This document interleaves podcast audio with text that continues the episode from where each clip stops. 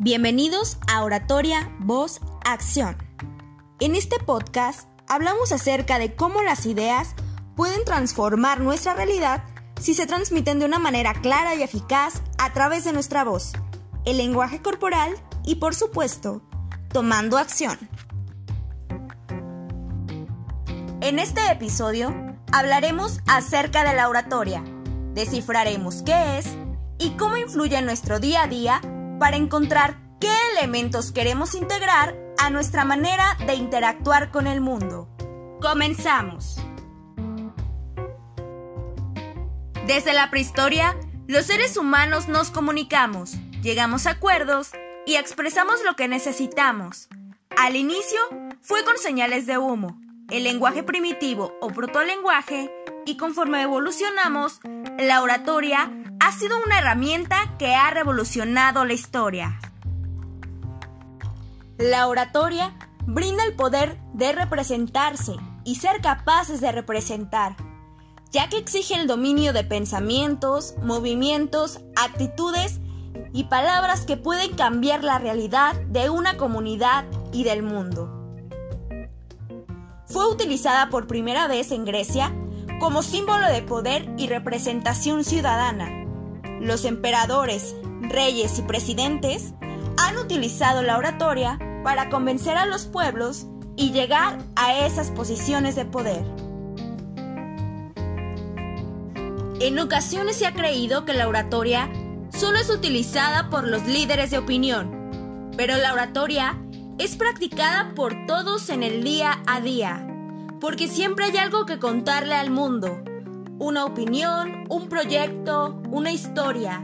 Y al contar ese algo, se busca impactar con el mensaje a quien nos escucha. Pero entonces, ¿todo aquel que habla es orador?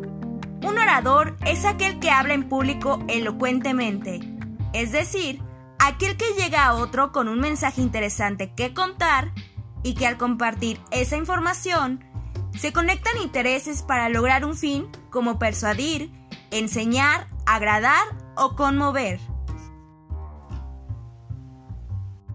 No importa si te cuesta trabajo permanecer frente a un público o si tu voz no es la que quisieras tener. Lo que cuenta es cuántas ganas tienes de convertirte en el orador que siempre has querido. Demóstenes es conocido como el mejor orador de la historia, quien al ser tartamudo decidió superar esa situación, estudiando por años la manera en la que hablaban los mejores oradores de la época. Así que, ¿cómo utilizamos la oratoria en el día a día? La oratoria está compuesta por tres elementos principales, el orador, el público y el discurso. En todos los contextos podemos percibir estos elementos.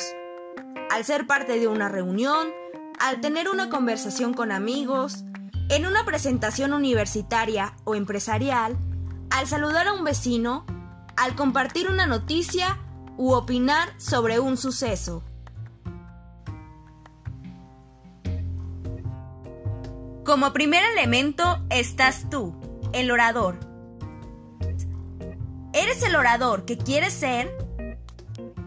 Te comparto algunos puntos para que descubras qué quieres conservar, evitar e integrar a tu forma de comunicar e impactar al mundo en el día a día.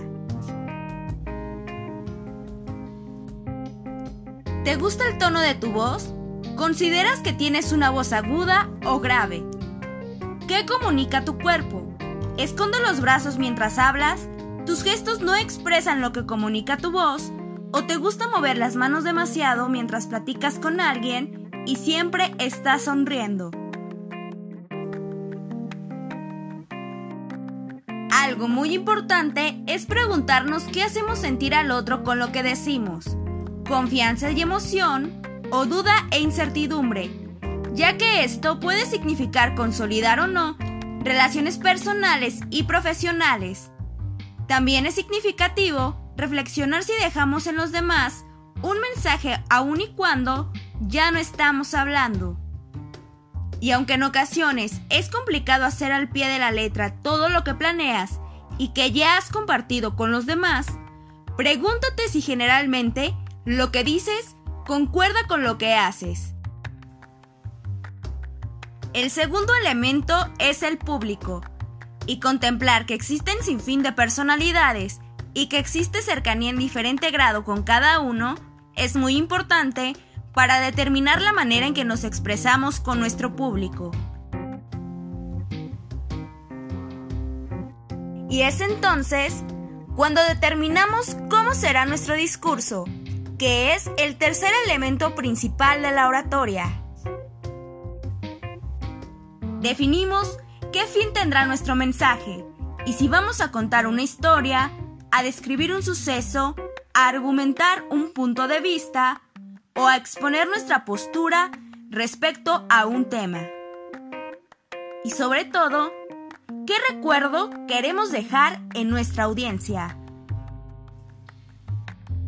Recuerda que permitir un ganar-ganar al compartir información con el público te brindará retroalimentación para seguir construyendo el orador que quieres ser.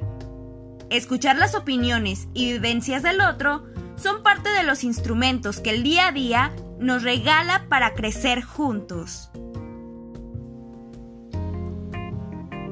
La vida que estamos construyendo es de una u otra manera el reflejo de la forma en la que hablamos, porque construirnos como oradores es un camino de prueba y error, así como la vida y al construirnos, construimos nuestra realidad e influimos en la realidad del otro.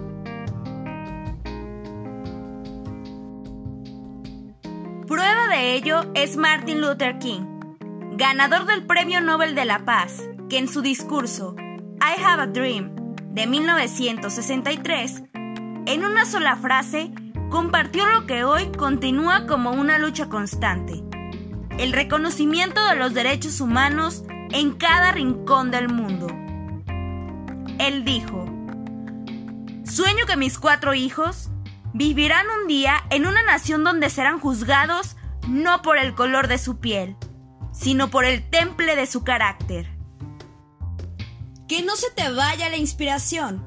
Recuerda, diviértete descubriendo cómo tu voz es una herramienta más para tomar acción y lograr tus metas. Te invito a compartir este episodio para que juntos tomemos acción, así como a dar clic y seguirnos en todas las plataformas.